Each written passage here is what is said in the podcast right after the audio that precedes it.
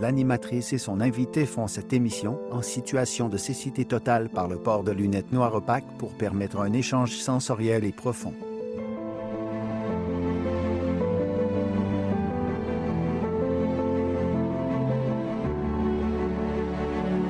Mesdames, Messieurs, bienvenue à l'émission Avec les yeux du cœur. Aujourd'hui, mon invité est Jean-Pierre Charbonneau.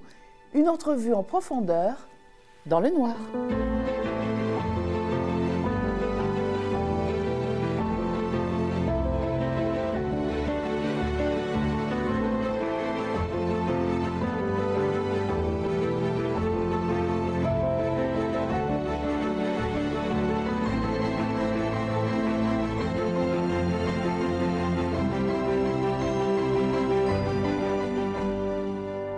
Jean-Pierre Chabronneau, bienvenue ici. Euh, euh, une aventure aujourd'hui. Euh, je dois dire, comment tu te sens? Ben, c'est un peu particulier d'être dans la peau d'un aveugle et en même temps de savoir que je, vais devoir raconter des, épisodes de ma vie euh, et puis de tout faire ça euh, en un temps record. non, mais je me sens bien. De toute façon, je me sens en confiance. On se connaît, alors... Euh, y a pas de... ça, va, ça, va, ça va bien aller. Ça ne me stresse pas vraiment. Je t'explique un petit peu le concept. Ce qu'on voulait, c'est de faire vivre aux gens ce que c'est d'être de, de, handicapé visuel, d'être privé de ce sens-là et en même temps d'aller à l'essentiel, d'aller à la profondeur dans l'entrevue. Euh, de l'introspection finalement par rapport à l'autre parce qu'on n'a pas de support, on n'a pas, on peut pas se, se, regarder, se faire des petits clins d'œil, des petits sourires. On, on doit vraiment être à l'écoute de l'autre. Alors c'est ce que je te propose euh, pendant 60 minutes. Et euh, je lisais un petit peu ton parcours et j'ai envie de dire que le mot courage fait partie de ta vie depuis que tu es tout petit.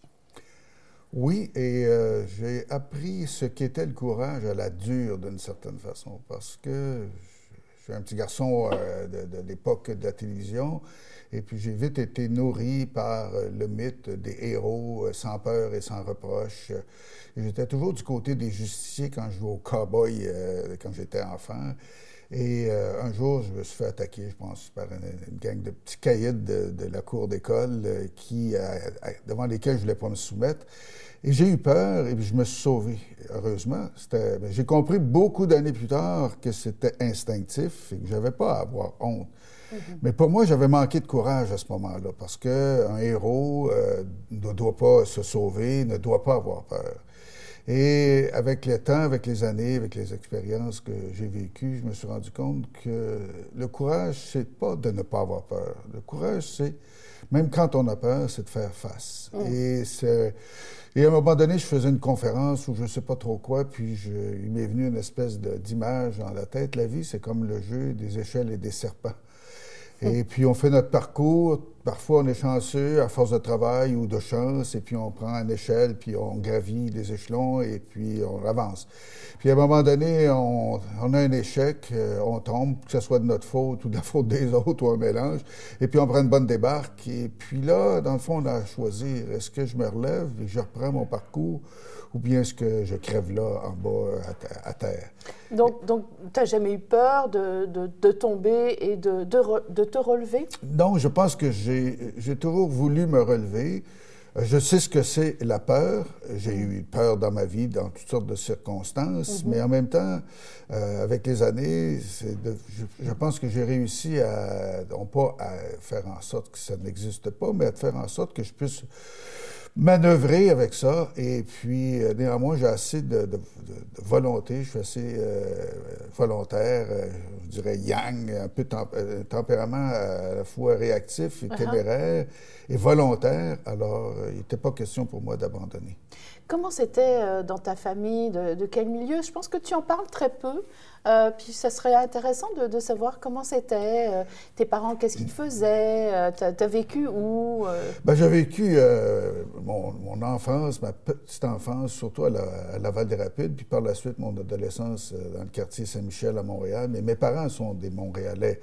Alors ma mère était d'Annecy, à l'époque, le Christophe Solon s'appelait le boulevard des Ormes, mm-hmm. et puis mon père était du quartier Villeray. Et son arrière-grand-père, à lui, était le conseiller municipal à l'époque de Camille Camillien Et je lui disais à la blague aujourd'hui, j'aime pas savoir comment il faisait ses élections à l'époque de Camillien Houd.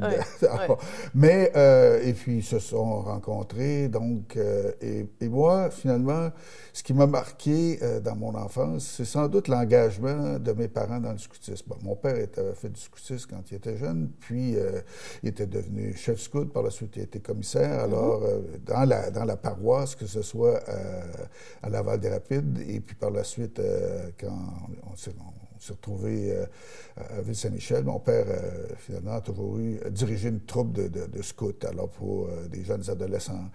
Et puis, il y avait du bagou. Il était lui aussi téméraire. Plus tard, j'ai appris qu'il y avait la partie, disons, fragile ou sensible que j'avais en moi, mm-hmm. que j'aimais pas toujours, qui m'agaçait, euh, ben, il l'avait lui aussi. Mais quand on est enfant, on voit juste la partie forte euh, de son père, et puis euh, il, donnait bien le change, et puis il menait bien sa barque, et puis ma mère la, secondait. Dans la vie, mon père était concierge d'école, avait avoir travaillé dans, dans, la, construction quand il était jeune. En fait, il a fait toutes sortes de métiers, mm-hmm. beaucoup reliés au travail manuel. Il a posé des preneurs, il a fait des meubles, etc. Et alors que ma mère était plus quelqu'un qui a travaillé comme commis comptable, qui a travaillé dans un dépanneur, mais dans le fond, euh, elle aurait voulu faire plus, elle aurait voulu faire des études. Bon, ça n'a pas été possible euh, pour elle, mais elle s'est instruite par elle-même. Mais disons, l'intellectuel euh, entre les deux, c'était elle. C'est elle qui a mis ah, c'était elle qui, qui, qui, lisait? C'est elle qui lisait et uh-huh. c'est elle qui a acheté des, des encyclopédies qui m'ont passionné dès mon, enfance. Uh-huh. je me rappelle l'encyclopédie jeunesse, le Pays et Nations. Le Pays et Nations, ça, c'était extraordinaire D'ailleurs. Euh, Alors, tu passais du temps à lire ces encyclopédies-là, à euh, t'instruire. à m'instruire, puis à, voyager, surtout Pays et Nations, c'est que déjà, j'ai développé une espèce de passion pour les voyages, pour uh-huh. l'étranger, pour l'exotisme, pour les autres cultures. Et euh, ça m'a toujours habité. Et puis, puis bon, je me rappelle qu'il y avait un gros livre d'histoire que j'ai récupéré quand ma mère est décédée. Et, euh, et, là aussi, j'étais passionné euh, de cette histoire-là, de l'histoire du Québec, euh, ce qu'on appelait l'histoire du Canada à l'époque, mais c'était notre histoire à nous. Et malheureusement, à l'époque, les Autochtones étaient, présentés comme des sauvages. je regarde ça aujourd'hui. Est-ce que ça te touchait de lire ce passage-là qui disait que les Autochtones étaient des Bien, sauvages? j'avais pas cette sensibilité que j'ai aujourd'hui. Uh-huh. Dans le fond, je, je, je vois aujourd'hui qu'il y avait une distance, mais en même temps, un jour, je pense que c'est ma mère qui m'avait dit ça, puis je ne sais pas si c'est vrai, je n'ai pu euh, vérifier. Elle m'avait dit qu'on avait du sang indien. Hmm. Je regarde la généalogie d'un côté ou de l'autre, j'en ai pas vu, mais il faut dire que, disons, quand on avait du sang indien dans une famille, on ne le disait pas tout le temps. Et puis, ma, ma, première réaction, ça a été d'être fier de ça. Autrement dit, je n'avais pas hmm. honte d'avoir du sang indien. Je me hmm. disais, si c'est vrai, je suis très content. Je suis encore plus quelqu'un d'ici, enraciné ici. Puis mm. mon histoire, elle date pas juste de 15-16 générations euh, via La Rochelle, mais elle date euh, peut-être de plusieurs milliers d'années. Alors. Euh, Donc il y avait une fierté là? Ah oui, il y avait une fierté. Puis j'espère que c'est vrai. Alors je me dis... Alors il y, a du sang indien en toi. Je, retiens donc le, garçon qui lit les, dans les livres de voyage, qui aime l'histoire, qui aime déjà dans son salon voyager et envie de partir, et aussi l'histoire de, son pays.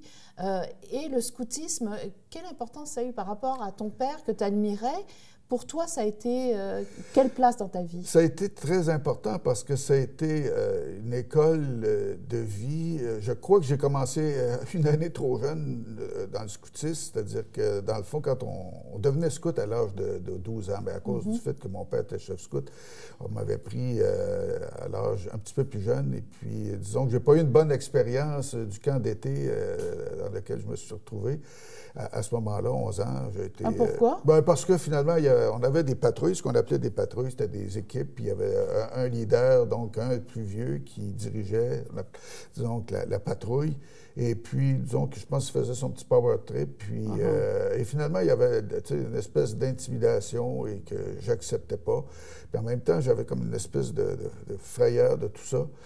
Et euh, alors, euh, mais par la suite, quand j'ai fait du scoutisme euh, un petit peu plus vieux, Bien là, ça a été plus. Euh, j'ai développé des, bon, la qualité de solidarité, euh, mm-hmm. d'entraide. J'aimais la nature. Euh, les camps d'été, j'adorais ça. Donc, finalement, j'ai découvert qu'il n'y avait pas juste la ville, qu'il y avait aussi les bois, la forêt.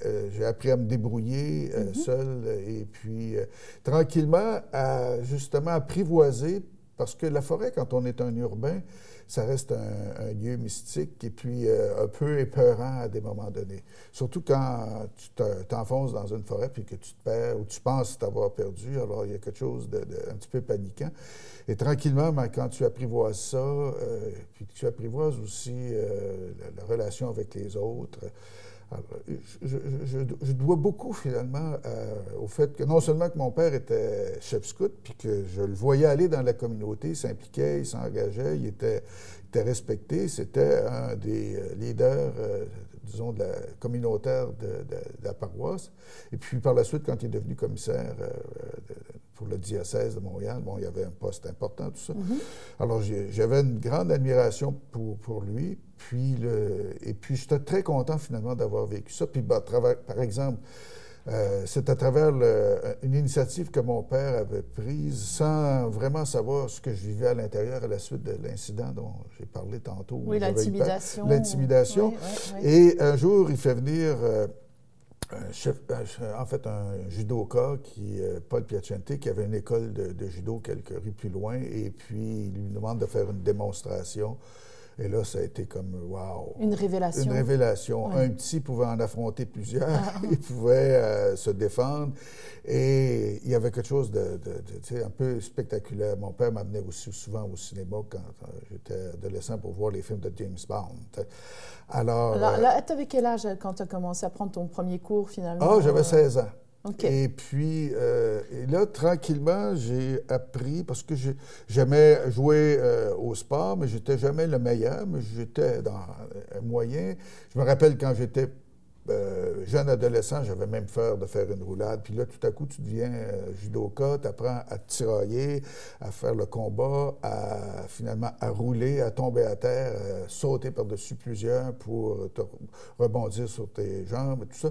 Alors, tranquillement, j'apprivoisais mon corps et je devenais plus maître et je me je sentais que j'avais une, capacité. Puis, dans le fond, ça alimentait mon côté euh, guerrier, euh, parce que, bon, comme je suis... Euh, oui, mais il y, avait, il y avait déjà le guerrier ah qui était là, mais il y a juste qu'au au départ, quand il y avait des gens dans la rue, tu ne savais pas trop physiquement te défendre, mais est-ce que la langue sortait, ce que les mots sortaient? Oui, c'est pour ça d'ailleurs que... pour ça d'ailleurs que... J'ai compris ça, que les mots sortaient. Les mots sortaient, puis je ne me laissais pas euh, embarquer sur la tête. Alors les mots étaient là, mais c'était juste le physique qui ne suivait pas. C'est ça. Puis quand tu as 11 ans, ah, ben, tu ne sais pas te battre. Et puis même si dans, mon, dans ma jeunesse, mon père m'avait appris à boxer un peu. je vois ça par des photos, puis ce qu'il me raconte, c'est qu'il m'avait acheté des gants de bosse, mon dos, j'avais 3-4 ans. Et puis, euh, je me on m'a dit qu'à un moment donné, on avait un petit chien à la maison qui m'avait mordu la couche, puis j'avais ça sacré un coup de règle, puis il l'avait assommé. Bon, ça veut dire que j'ai un tempérament réactif. Assez donc, feu, quand même. C'est ça, donc assez feu. Puis en même temps, ben, je veux dire, cette, euh, cet euh, événement-là me, me, plongeait dans une réalité qui était celle d'un petit garçon qui avait peur ou qui était sensible. Et comme c'était pas compatible avec ce que je voulais être mm-hmm. et ce que j'avais intégré du mythe héroïque, à, l'américaine avec les films et tout ça. Alors, euh, Est-ce qu'à partir du moment où tu as pris tes cours à 16 ans, est-ce que la confiance en toi était, était vraiment euh, très élevée? Oui, mais ça a pris du temps et finalement, je crois que c'est l'attentat dont j'ai été victime quelques années plus tard et euh, j'ai survécu à cet, cet attentat-là en, en plongeant à terre entre deux séries de classeurs. Et euh, dans le fond, c'est judo ah. qui m'a sauvé d'une certaine qui t'a sauvé. Donc, tu prends des cours. On va, après ça, tu deviens, tu vas à l'université. Euh, est-ce que tes parents sont euh, d'accord avec ton choix d'être criminologue, d'aller à l'université? Comment ça se passe dans ils voulaient que je sois... ils m'ont jamais imposé une trajectoire. Ils voulaient que, que j'aille à l'université. Et puis mhm. moi, bon, au cégep, rapidement, je, je suis allé en sciences humaines. Et euh, ce qui est arrivé, c'est que quand j'étais à l'école secondaire, la dernière année, pour la première fois, on une école euh, cours classique, mais publique de la Commission des écoles catholiques de Montréal. C'était dans une espèce de boîte à savon au coin de Sauvé et Papineau. On appelait ça la Shop Sauvé. Puis en face, il y avait l'école, euh, disons, secondaire, je pense que c'était P9, quelque chose comme ça, des anglophones qui étaient tout équipés avec un beau terrain de football. Puis nous, finalement, on avait un édifice à bureau. Bon. Et là, il y avait comme une espèce de prise de conscience Uh-huh. qui s'est accentuée avec le temps. Et euh, avec les, les, filles qui arrivaient, euh, il y en a certaines qui avaient, euh, étaient dans un groupe qui allait amuser les enfants au centre Saint-Vallier, Montréal, qui était la prison pour jeunes délinquants, puis jeunes aussi en besoin de protection qu'on enfermait. Donc, c'est un centre fermé, comme on le dit aujourd'hui, un centre mm-hmm. d'accueil fermé. Et euh, ça, ça m'a comme amené euh, à développer cette, euh, cet intérêt pour les problèmes de délinquance, la criminalité, mm-hmm. etc. Mais mm-hmm. là, j'étais... Donc, il y avait ta sensibilité, elle était là. Elle était présente. On sent que c'est le guerrier. Euh, qui euh, apprend à utiliser aussi son corps autre, outre que les mots, mais ta sensibilité par rapport à l'inéquité, par rapport à, ce à la justice. D'ailleurs, euh, quand on parlait de mon père tantôt, puis de ma mère, il y avait, je sais pas quoi, qui m'ont à la fois inculqué l'idée de courage, mais de justice. D'accord. Et ça, ça m'a toujours habité, d'aussi loin que je me rappelle. Il y avait un sentiment de, en fait, un besoin d'être juste, je voulais être le justicier. Quand je voulais, quand je, donc, au cowboy, j'étais celui qui était le bon, donc le justicier, c'était pas... Et donc, tu voyais ces filles-là qui étaient, qui vivaient des choses un peu éprouvantes? Et oui, et, puis ces enfants-là, parce que à Centre-Chevalier, c'était des garçons, mais avec les filles, on allait donc les amuser. Et puis, donc là, j'ai développé l'intérêt pour la, criminologie, mm-hmm. ben, d'un point de vue de psychologique, c'est-à-dire comprendre pourquoi des enfants devenaient délinquants, etc. Puis quand je me suis retrouvé au cégep euh, l'année suivante, là, il y avait une, vente de livres de la coopérative étudiante, et puis je me suis tombé sur un livre qui s'appelait La Mafia de Martin Dweising. Je crois que c'était un journaliste allemand, ça avait été traduit. Et là, c'était une découverte. Là, je trouvais l'autre dimension du monde euh, criminel, c'est-à-dire non pas celui des jeunes délinquants, puis des jeunes qui, finalement, euh, ont été abusés, puis mm-hmm. euh, qui qui n'ont pas été chanceux, puis qui subissent d'une certaine façon la vie, puis qui ont trouvé comme survie le, la voie de la, déviance, de la délinquance. Mais là, c'était plus les forces occultes des grosses organisations criminelles comme la mafia, etc. Alors, et puis là, ben, ça a comme alimenté mon désir d'aller en criminologie et de m'intéresser euh, plus à l'aspect sociologique de, du phénomène de la criminalité. Et puis, le, comprendre pourquoi et comment on peut changer les choses. Puis à mesure que je lisais sur le monde interlope, puis le crime organisé, tout ça, bon, je me rendais compte qu'il n'y avait pas beaucoup de, documentation sur, notre réalité à nous au, mhm. Québec. Alors assez mhm. vite, même quand j'étais à l'université, cette espèce d'idée de, éventuellement d'écrire l'histoire de la pègre québécoise. Et quand je me suis retrouvé à, l'université euh, en criminologie, bon, ben, je suis devenu probablement des seuls étudiants qui s'intéressaient à ce qu'on appelait, puis qu'on appelle toujours le phénomène du crime organisé. Mm-hmm. et, euh, et en même temps, parallèlement à ça, j'ai développé un intérêt pour euh, le journalisme parce que j'étais devenu, avec, au cégep, plus politisé. Quand j'étais enfant, mes parents, pour gagner des sous pendant les périodes électorales, euh, travaillait aux élections. Bon, puis il travaillait, ah, il travaillait pour l'Union nationale. Hein? bon, bon, bon. Ah bon, et puis euh, ça, c'était en 66. Puis bon, moi, ben, ça, on va le cacher un peu, ben mais on ne dit pas trop fort. On ne dit pas trop fort, mais ça, ça, a comme influencé parce qu'assez tôt, euh, je me rappelle en 67, c'était l'année de l'Expo, et puis c'était le, pavillon du Canada, tu sais, l'espèce de grand pavillon oui, tout à fait. avec un fibre de 360. Et puis j'étais très fédéraliste à l'époque, c'est-à-dire, je trouvais que c'était un beau et grand pays, puis mes ah parents étaient ah oui, tu as été fédéraliste. Oui, j'ai été fédéraliste euh, jusqu'à l'arrivée au cégep. Puis après ça, en l'espace d'un an, je suis euh, devenu indépendantiste.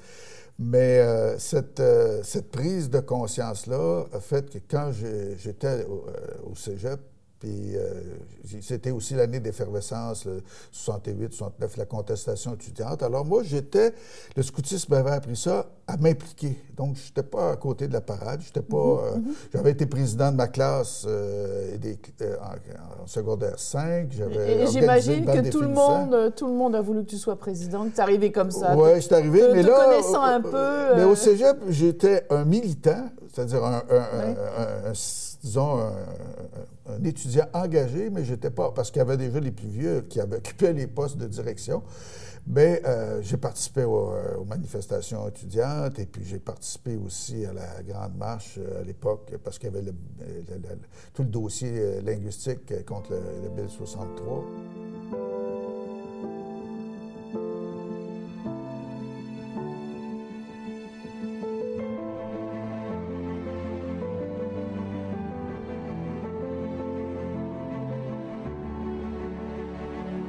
Et puis, bon, ben, finalement, en 70, euh, j'étais devenu indépendantiste. Et là, quand René Lévesque a créé le PQ en 68, Alors, je suis devenu euh, membre. Et puis. Euh, et après, on va, on va, parler tout de suite après de ta carrière politique, aussi de l'attentat au devoir. Mais là, tu sais que tu as un devoir que tu as bien fait pour nous, de choisir les chansons. Et on a besoin d'un peu ce que tu as fait dans ton cheminement en criminologie, de savoir le pourquoi tu as choisi cette chanson, le pourquoi, de Yves Duteil.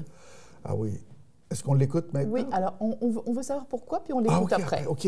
Alors, euh, parce que, euh, dans le fond, c'est euh, une des plus belles chansons qui valorisent notre langue, qui valorise la langue française. Et je crois qu'elle est encore plus importante aujourd'hui. Bon, moi, j'ai participé euh, au combat pour euh, la défense du français euh, dans des années, à la fin des années 60. Quand je suis devenu député, j'étais un des députés qui siégeait sur la commission qui a étudié la loi 101. Mm-hmm. Et puis, et puis là, aujourd'hui, quand je regarde l'évolution des choses, je me dis, on dirait qu'on régresse. Et ce choix-là, c'était le choix à la fois de quelqu'un qui s'est battu pour la langue, qui a découvert l'importance d'être fier de sa langue, de bien la parler, et en même temps euh, comme un message euh, aux plus jeunes générations qui n'ont pas eu à faire ces, ces combats-là et qui s'imaginent que finalement tout est acquis alors que rien n'est acquis.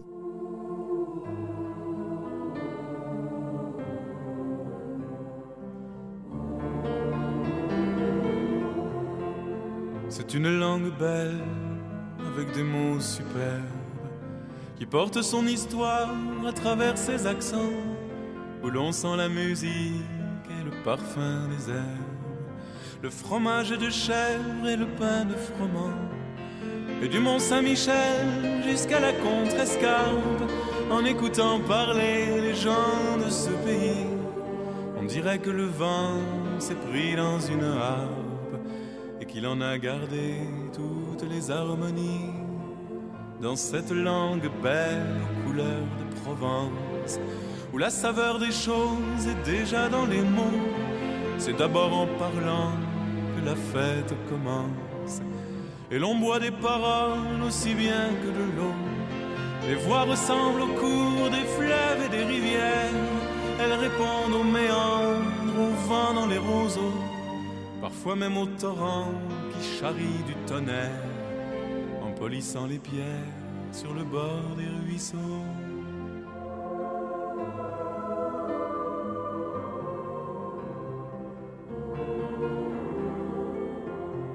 C'est une langue belle à l'autre bout du monde, une bulle de France au nord d'un continent, sertie dans un étau, mais pourtant si féconde, enfermée dans les glaces au sommet d'un volcan. Elle a jeté des ponts par-dessus l'Atlantique, elle a quitté son nid pour un autre terroir, et comme une hirondelle au printemps des musiques, Viens nous chanter ses peines et ses espoirs, nous dire que là-bas, dans ce pays de neige, elle a fait face au vent qui souffle de partout pour imposer ses mots jusque dans les collèges et qu'on y parle encore la langue de chez nous. C'est une langue belle qui sait la défendre. Elle offre les trésors de richesse infinie les mots qui nous précaire pour pouvoir nous comprendre. Et la force qu'il faut pour vivre en harmonie. Et de l'île d'Orléans jusqu'à la contre-escarpe, en écoutant chanter les gens de ce pays, on dirait que le vent s'est pris dans une harpe et qu'il a composé toute une symphonie. Et de l'île d'Orléans jusqu'à la contre-escarpe, en écoutant chanter les gens de ce pays, on dirait que le vent s'est pris dans une harpe composé toute une symphonie.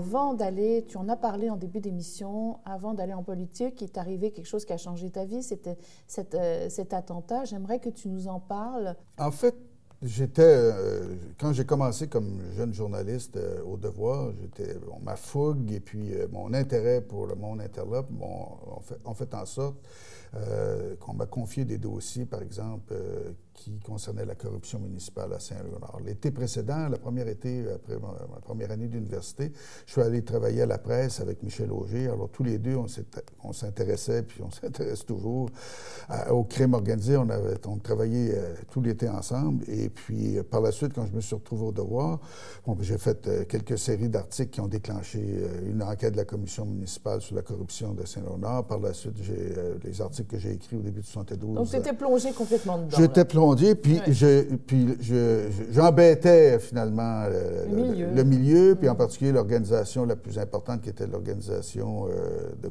Cotroni, des frères Cotroni. Et euh, la commission d'enquête sur le crime organisé euh, est arrivée, annoncée au début de 72, quelques deux semaines après que ma deuxième série d'articles a déclenché une autre enquête et bloqué l'accès du chef de police de Montréal à pour devenir chef de la police unifiée de l'île de Montréal, qui était la police de la communauté urbaine de Montréal. C'était le candidat du maire Drapeau. Alors, euh, quand les auditions de la commission d'enquête sur le crime organisé ont commencé, je crois que c'était fin 72 ou début de 73, bon, la façon dont je faisais mes reportages, c'est que je faisais des liens, je mettais point sur les i, les barres CT, et ça gassait profondément. Mhm, mhm. Et puis, bon, euh, le 1er mai 73, euh, on me demande à la porte de la salle de rédaction, le, directeur de l'information m'appelle, Jean-Pierre, quelqu'un pour toi, j'arrive, je me présente, oui, Charbonneau, c'est moi, oui, paf, un coup de feu. Une fraction de seconde, j'ai pensé que c'était une blague, mais tout de suite, deuxième coup de feu, là, j'ai vu un jet de flamme sortir du canon, et puis là, j'ai senti quelque chose me frôler ou me toucher. Et puis, j'ai plongé entre les deux séries de classeurs euh, avec ma roulade de judo, là, et puis il a couru après, il a tiré un, autre euh, projectile euh, en mon endroit, mais finalement, il a manqué. Et après ça, il, bon, l'individu est parti en vitesse. Et moi, je me suis levé, j'ai regardé mon bras, j'ai vu qu'il y avait du sang. En même temps, j'ai réalisé que j'étais vivant.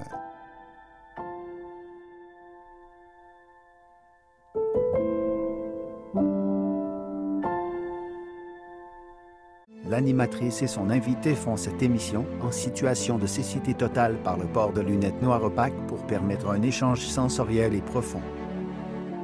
Est-ce que si, tu n'avais pas eu euh, tout ton apprentissage des arts martiaux, euh, tu ne serais pas en vie aujourd'hui pour nous parler? Peut-être qu'il euh, y aurait réussi. et puis, curieusement, quand tu me demandais tantôt comment, finalement, est-ce que j'ai réussi à maîtriser ça, c'est comme si cet événement-là avait comme réglé euh, pour un bout, euh, la question qui m'obsédait constamment, c'est-à-dire comment je vais réagir si je suis encore attaqué.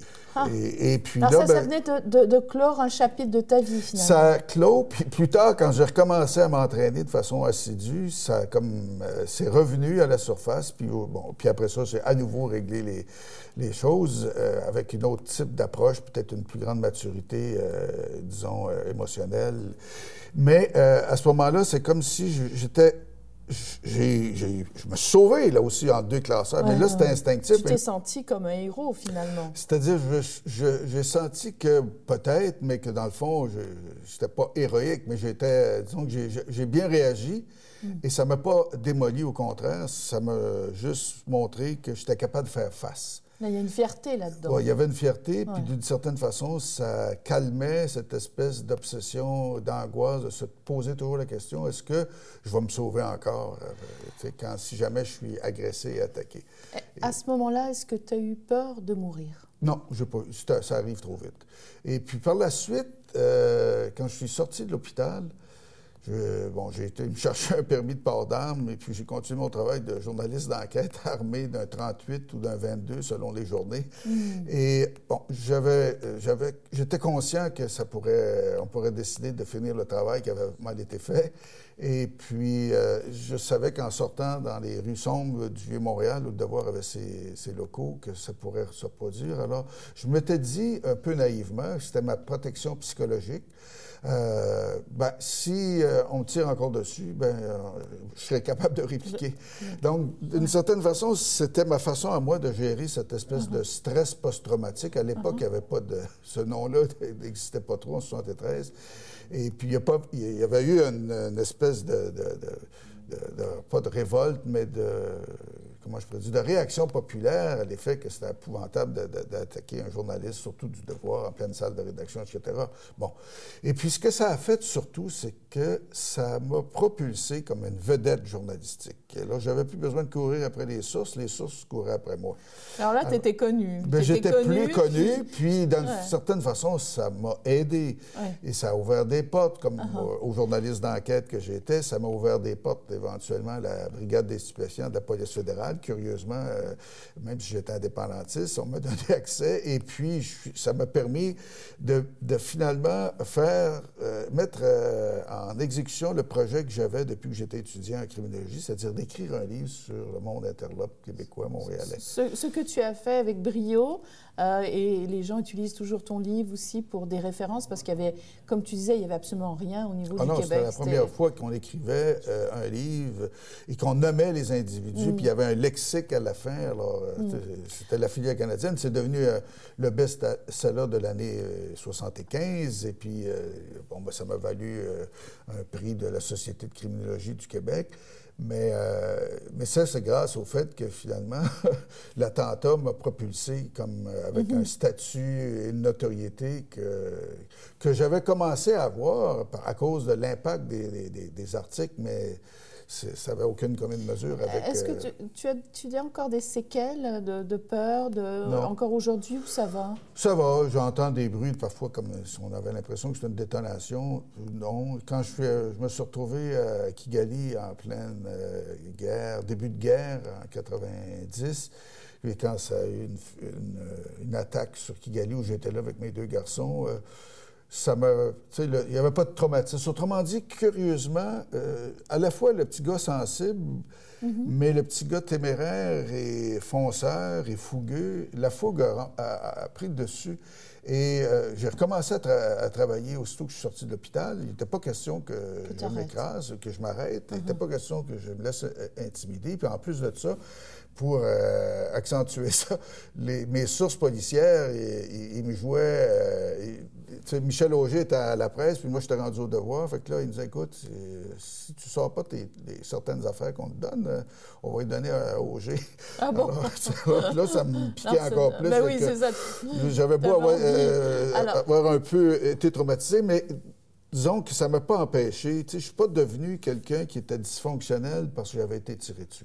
Alors que d'autres. Tu t'en es bien euh, sorti. je m'en suis bien sorti. Je connais un autre journaliste qui, lui, avait été tiré chez lui devant ses enfants puis qui n'a jamais pu reprendre le métier. Michel Auger, plusieurs années plus tard, lui aussi, a été victime, non pas par un type de la mafia, mais par quelqu'un qui était euh, en service commandé pour les Hells. Et puis. C'était au Journal de Montréal. C'est ça. Hein? Puis lui aussi a continué après. C'est-à-dire que. Mais tu sais, dans le fond, est-ce qu'on est meilleur? Est-ce que je suis meilleur? Puis je suis plus héroïque parce que moi, j'ai continué puis que quelqu'un d'autre n'était euh, plus capable. C'est là que tu te rends compte que tu es, équipé euh, mm-hmm. sans le vouloir ou sans l'avoir choisi d'un tempérament puis d'une personnalité.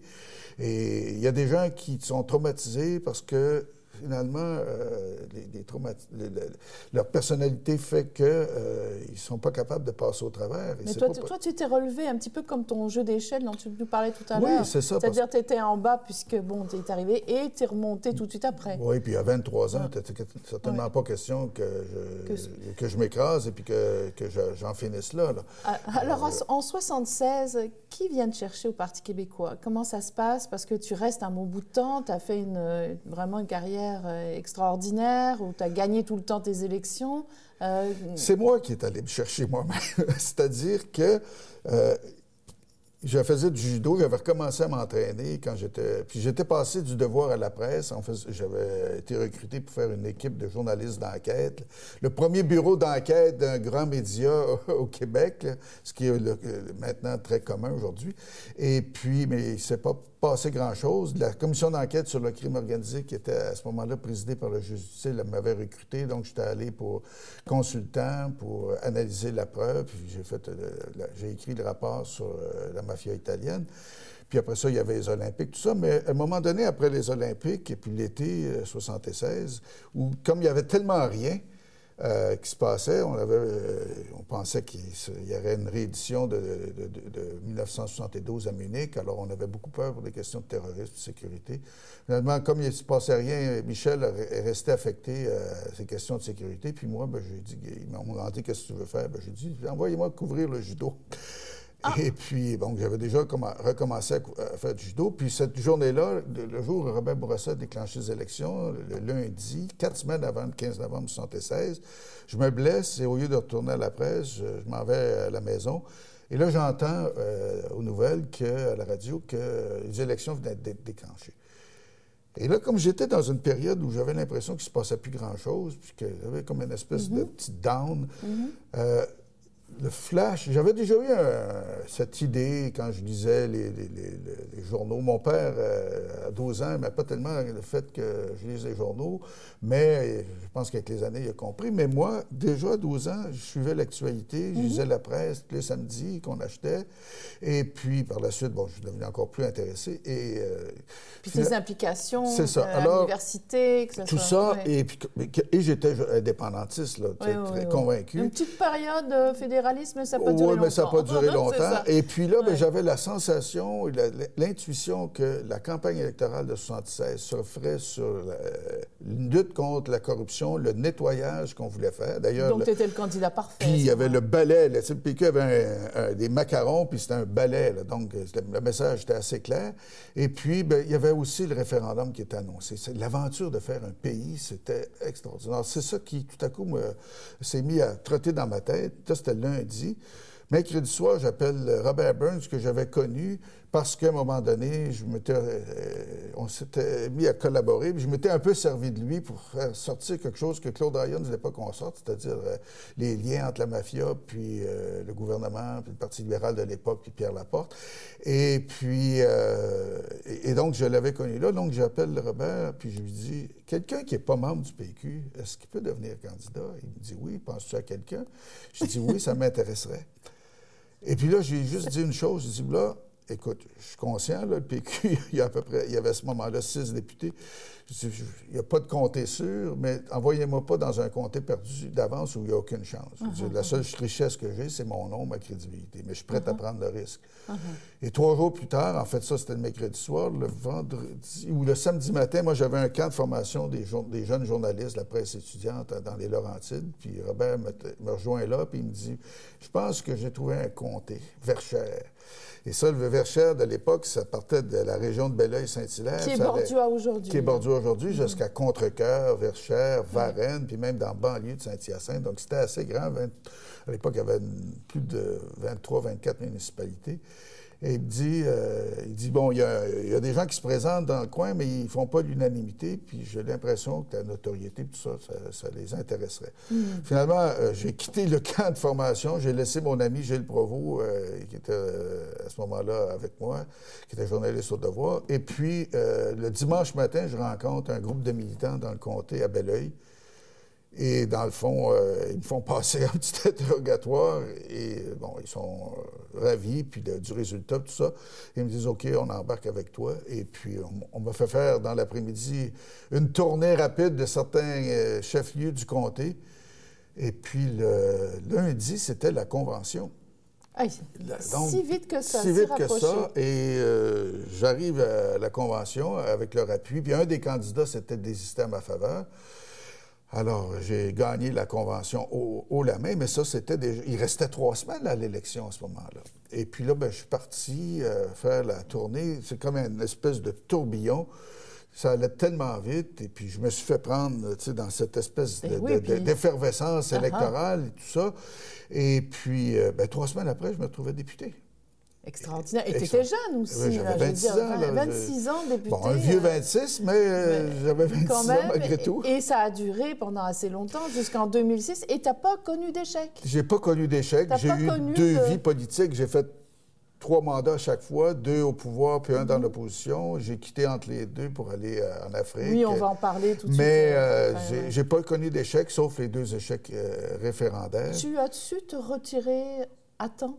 Je pense que j'aimais pas particulièrement être uniquement dans l'opposition.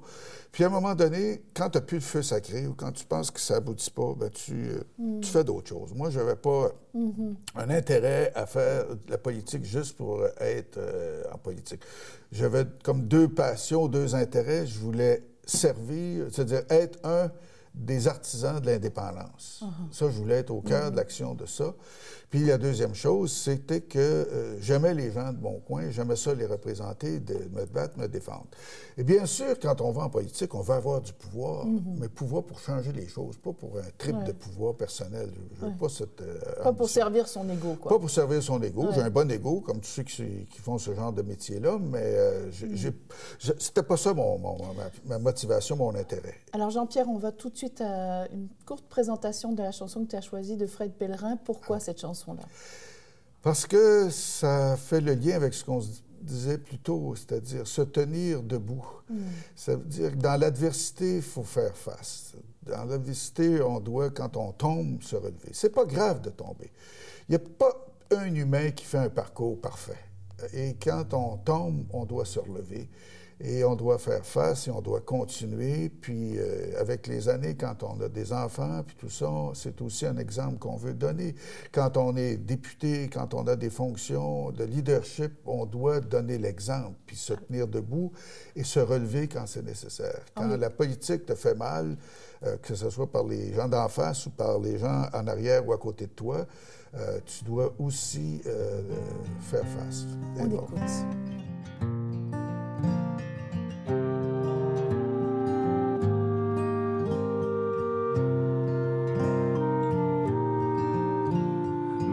Soliloque sur la semelle de mes bottes quand elle se frotte au pavé des ruelles.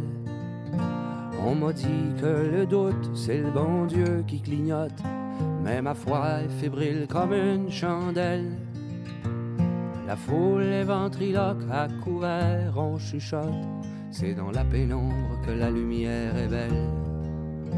C'est dans la pénombre que la lumière est belle. Une nuit ou une vie cerne mes yeux déjà flous, au reflet vert de grise et cruel. Le sel des glaciers sur la couleur de mes joues, même si personne ne nous cherche querelle. Et la gorge qui rit et les mains dans la boue, c'est dans le brouillard qu'une rencontre est belle. C'est dans le brouillard qu'une rencontre est belle alors j'apprends à me tenir debout.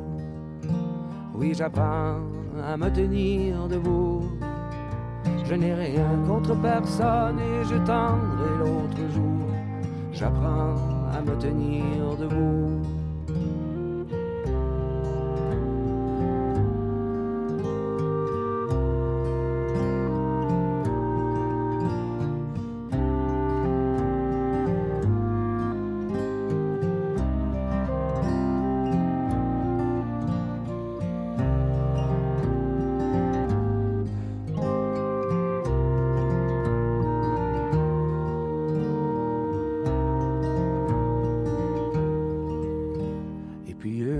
Défaite qui vaut toutes les victoires quand nos propres désirs nous ensorcellent. Parfois l'homme se rachète en se servant à boire. Je n'ai pourtant rien d'un criminel. Et Amélie qui demande si on rêve ou si on dort, c'est dans le silence qu'une réponse est belle. C'est dans le silence qu'une réponse est belle. Alors j'apprends à me tenir debout. Oui, j'apprends à me tenir debout. Je n'ai rien contre personne et je tendrai l'autre jour. J'apprends à me tenir debout. Oui, j'apprends à me tenir debout. Oui, j'apprends à me tenir debout. Je n'ai rien contre personne et je tendrai l'autre jour. J'apprends à me tenir debout. J'apprends à me tenir Mm. debout. C'est-à-dire que c'est un apprentissage. Mhm. Euh, on ne vient pas au monde courageux. On ne choisit pas le tempérament qu'on a. Si on est plus téméraire ou plus zen de tempérament, ou plus peureux ou tout ça. Mais je veux dire, on peut apprendre à se tenir debout. Et le justicier a appris à se défendre et à se tenir debout. Et à se tenir debout, et le justicier a appris à défendre les gens pour lesquels euh, il avait euh, la responsabilité de les défendre. Et, euh, et quand j'étais en Afrique, j'avais la responsabilité euh, de, de- de défendre les gens, même quand il y a eu cette période de, de guerre où on a dû évacuer Alors, tout le monde. Alors, Ju- Justement, on va y aller euh, en, en Afrique parce que dans la, dans la période, tu l'as bien dit, euh, au niveau de, de députés, euh, euh, à l'Assemblée nationale, toutes ces années que tu as passées, puis en 2006, tu te retires, mais il y a eu une période où tu étais en politique, puis tu as décidé d'aller voir le monde, d'aller voir de près ce que tu faisais quand tu étais tout petit dans tes encyclopédies. Et ça. c'est très touchant parce que tu le fais encore aujourd'hui. Alors, qu'est-ce qui s'est passé en 89 pour que tu décides, bon, ben, ça y est, je m'en vais, j'ai besoin de voir les autres et d'aller vers les autres? Bien, on avait perdu le référendum de 80. Et puis, par la suite, il y a eu une période difficile euh, au, au niveau du parti, tout ça, et puis M. Lévesque. Et un soir, euh, vers 87-88, un mercredi soir, comme je faisais souvent à Québec, j'allais au cinéma, puis je, me retrouve euh, au cinéma à Québec, puis c'était le film Souvenir d'Afrique, Out of Africa. Alors là, ça a été comme un choc. Un choc amoureux, puis un espèce de choc qui m'a ramené... euh, parce que quand mon père était chef scout, à l'âge de 5 ans, moi je l'ai vu en 55, il avait invité un père blanc euh, missionnaire à venir présenter des films sur l'Afrique. euh, et puis on avait installé un grand drap blanc sur le mur de la grange, et puis ça m'avait comme fasciné, ébloui. Quand j'étais étudiant au cégep, j'avais étudié la décolonisation de l'Afrique. Entre les deux, je me rappelle que j'avais un livre sur les martyrs de l'Ouganda. Ça me revient à l'esprit. Donc, l'Afrique était, était dans, ton- dans- dans ton sang, là. L'Afrique était déjà envie- là, puis il y avait ouais. les deux Afriques. C'est-à-dire l'Afrique de la- de l'injustice, de, la misère, des difficultés, et puis l'Afrique des safaris, des grands espaces. Bon, euh, Souvenir d'Afrique, c'était ça beaucoup. Alors, euh, et là, je- ça m'a ramené ça à l'esprit. Puis là, je me suis rendu compte que j'étais pour avoir bientôt 80 euh, 40 ans et que, si, et que je voulais euh, vivre cette aventure Mhm. d'aller à la fois aider, puis en même temps vivre quelque chose de plus exotique ou de plus aventureux. Et là, tu le fais sous le chapeau d'Oxfam à ce moment-là? C'est-à-dire que je l'ai fait sous un le chapeau d'un organisme qui n'était pas très connu, Mhm. mais était connu dans le milieu de la coopération, qui s'appelait l'Organisation canadienne de la solidarité et le développement. Bon, c'était pas l'OCDE L'OCDE. comme certains pensaient, mais c'était un organisme euh, bénévole. Et puis, puis par la suite, quand je suis revenu d'Afrique, euh, j'ai fusionné cet organisme-là avec Oxfam quand il y a eu une crise de confiance puis un scandale. Mais dans le fond, si on simplifiait, j'étais pour euh, ce qui est devenu Oxfam Québec aujourd'hui avec des, euh, des interventions terrain, puis des bureaux, puis des coopérants sur le terrain. Et moi, j'ai, on m'a recruté, même si j'avais pas d'expérience de l'Afrique, on m'a recruté parce que on s'est dit, il y a, un mét- il y a un- il y a une expérience de représentant politique, tout ça. Puis nous, ce qu'on a de besoin là-bas, c'est pas juste de diriger une équipe, mais c'est aussi de faire des ponts avec le gouvernement, avec les communautés locales, avec les municipalités qu'on appelle des communes. Donc, euh, tous tes métiers étaient réunis, finalement. c'est ça. Le Alors, ils ont pris le pari de, me- de- de- de m'engager et puis je me retrouve euh, finalement euh, en Afrique. Avant ça, j'avais travaillé, j'avais développé un projet pour l'Université de Montréal et je me suis retrouvé à Kinshasa pour essayer de voir si ça fonctionnerait. Et puis là, ben là, ça a été mon, mon premier choc avec l'Afrique et ça a été, j'ai adoré ça. Mais, mais raconte-moi comment tu, quand tu arrives, comment tu te sens, parce que c'est difficile de voyager et de ne pas comparer. Comment tu te sens quand tu es en Afrique? Qu'est-ce qui te saute aux yeux tout de suite? C'était... Euh, je me rappelle que quand je suis arrivé euh, pour prendre mes fonctions, je suis parti avec euh, celle que je remplaçais, puis elle m'a fait faire le tour des projets. Puis on, s'est retrouvé, on est parti de Kigali, on a traversé euh, la frontière, on est allé du côté du Zaïre, ou Congo-Kinshasa. Puis là, on a monté vers le nord, puis on est allé dans des lieux où j'avais l'impression que c'était à l'âge de pierre, c'était des huttes, c'était la, pauvreté extrême. Mm. Et là, j'avais une sensibilité. Puis en même temps, bon, mais quand j'ai pris mes fonctions, euh, j'ai aussi la vie des coopérants qui n'était pas euh, une vie désagréable. Tu as une mm-hmm. maison, tu as du personnel domestique parce que tu n'as pas le choix d'en engager. On n'avait pas les salaires des, des coopérants euh, gouvernementaux. Mais donc, il y avait comme une espèce de dichotomie, de paradoxe. Je travaillais pour des gens qui sont en difficulté. Je coordonnais une trentaine de Québécois, Québécoises qui étaient affectés dans des localités, donc, des communes. Donc, directeur pays, comme on appelle? C'est ça. J'étais le directeur pays pour le, le, Rwanda, le Burundi, puis euh, le, Zaïre de l'époque. Et, euh, mais en même temps, euh, je faisais de la représentation auprès du gouvernement, puis je pense que j'étais pas mal. Tu sais, j'étais assez bon. Mm. Puis ce qui est arrivé, c'est que, bon, un an et demi ou presque deux ans après, euh, Kagame et son armée, euh, celui qui est président du Rwanda aujourd'hui, qui était le, numéro 2 des services de renseignement du, qui ne veut pas, qui veut pas quitter, Qui veut pas quitter, qui n'est pas un saint, en tout non, cas. Non, non. Et euh, qui attaque le, Rwanda par le nord et puis qui l'envahit sous prétexte d'instaurer la démocratie. Quelle mm. bêtise totale. Mais en tout mm. cas, finalement, et trois, une semaine après, donc là, déjà, on entend la radio, puis les rumeurs, le pays est attaqué, on est en guerre.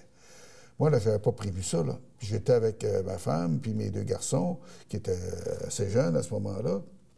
Mais c'était loin. On nous disait de ne pas nous inquiéter. Mais peut-être euh, cinq, six jours après, tout à coup, dans la nuit, je me réveille et puis j'entends des coups de feu au loin, puis des tirs. Mm. Et puis là, j'ai eu l'intuition que ça arrivait. Et peut-être une demi-heure, une heure plus tard, là, ça s'est mis à tirer à mitraillette, puis euh, l'arme lourde autour de, la maison, puis dans les quartiers où j'étais, à Kigali, en fait. Puis on savait pas qui attaquait qui, qui prenait le dessus, mais je me suis terré avec mes fils sur mes genoux dans la salle de bain où il n'y a pas de danger que finalement des balles euh, perdues puissent euh, nous atteindre. Puis j'avais le téléphone, heureusement, fonctionnait avec j'ai pu contacter les gens de Montréal, puis prendre contact avec mes équipes terrain à cause, avec le téléphone. Et puis, euh, et curieusement, j'étais en contrôle émotionnel. Parce que tu avais vécu. Peut-être à cause de ce que j'avais vécu. À l'époque, oui, c'est ça. C'est ça. Et puis... Mais là, tu quand même, tu as ta meute, tu as tes enfants, là, je veux dire. C'est ça, j'avais les enfants, puis en même temps, j'ai la responsabilité. Tu es le capitaine à bord d'un navire exact. qui était dans la tourmente, puis tu ne peux pas les abandonner. Alors, bon, ben, finalement, le lendemain, ça s'est calmé, puis là, les, les, les, parachutistes français, puis, euh, ou belges, et puis euh, la Légion étrangère sont venus avec euh, prêter main forte. Et, et dans les semaines, en fait, dans les jours qui ont suivi, on a tous été évacués, mais moi, mm-hmm. je voulais être évacué le dernier. Et bon, ça n'a pas ah. été une, période facile. Je suis retourné euh, au début de 91 pour voir quelles étaient les possibilités qu'on reprenne nos activités. Mm-hmm. Et, euh, mais euh, finalement, moi-même, je ne suis pas retourné. Puis entre-temps, ben, ben, quand moi, je suis parti pour l'Afrique, c'était... Il se passait plus rien. Il n'y avait plus d'espoir pour le pays. Puis tout à coup, quand j'étais là-bas, le lac Meach arrive, euh, le mur de Berlin tombe, l'Empire soviétique s'écroule. Euh, autrement dit, alors que je suis parti pour l'Afrique dans une période où j'avais l'impression qu'il n'y avait rien qui se déroulerait, Là, tout se remettait à bouillonner à la uh-huh. fois sur la scène internationale, uh-huh. puis euh, au Québec, au Canada. Uh-huh. Et moi, j'avais, il y avait une partie de moi qui disait, on va pas recommencer l'aventure d'un pays puis que je vais être à l'extérieur. Donc, tu étais, content de revenir, mais Ben oui, euh, d'une certaine façon. Puis j'avais écrit deux textes d'opinion sur la situation politique euh, au Québec de Kigali. Mm-hmm. Euh, et euh, à ce moment-là, qui avait été publié dans Le Devoir. Euh, alors, quand tu reviens, parce qu'il y a toujours ça, parce que quand même tu pars longtemps, tu vis une, guerre, hein, c'est pas rien, tu, tu, tu connais des gens, tu t'occupes de personnes là-bas. Est-ce que tu as une espèce de deuil en revenant, même malgré la frénésie qui se passe dans le monde et dans ton propre pays au Québec, où là, ça recommence à bouger? Est-ce que tu as une espèce de deuil, une, prise de conscience de on est dans un pays riche, on est dans un pays facile, ou comment, comment ça se passe à l'intérieur de toi? Euh, là aussi, il y a comme un paradoxe. Il y, avait ça, bien sûr, j'étais pas inconscient de ça, et puis d'une façon, j'acceptais même d'être témoigné de ce que j'avais vécu en Afrique, tout ça mais j'étais aussi pris dans le tourbillon de, euh, disons, d'une reprise de l'aventure du pays. Hmm. Et ça m'a comme mobilisé. Et puis, euh, donc, j'ai pas eu une période qui a fait que euh, j'ai pu, comment je pourrais dire, être très affecté par le, et faire un gros deuil de uh-huh. l'Afrique. Uh Néanmoins, j'aurais, euh, si j'avais eu le choix, je serais resté, j'aurais fait les. Parce que tu as aimé ça. Puis j'aimais ça. Puis avec le recul, j'aurais aimé que la guerre se déroule pas et euh, que. Parce que j'ai adoré euh, cette expérience-là. Mais curieusement, je regarde aujourd'hui ce qu'est l'Afrique, elle est encore plus instable, plus dangereuse, plus et, qu'elle ne l'était euh, au début des années 90. Là. On, en arrive à la fin de l'émission. Déjà? Oui, eh mais j'ai une question, je veux te poser absolument. Deux référendums, tu le dis depuis le début de l'émission, est-ce que tu y crois encore oui, j'y crois pays? Oui, et je crois que pour le Québec et pour la société québécoise et pour la population, ça serait la chose la plus extraordinaire. Ça nous donnerait une, un nouveau souffle, une énergie extraordinaire. Tu as un jeune qui te regarde ou une jeune, euh, une jeune fille ou un jeune homme qui a envie d'être comme toi, d'être un député. Euh, c'est quoi le conseil que tu aurais à, à lui donner?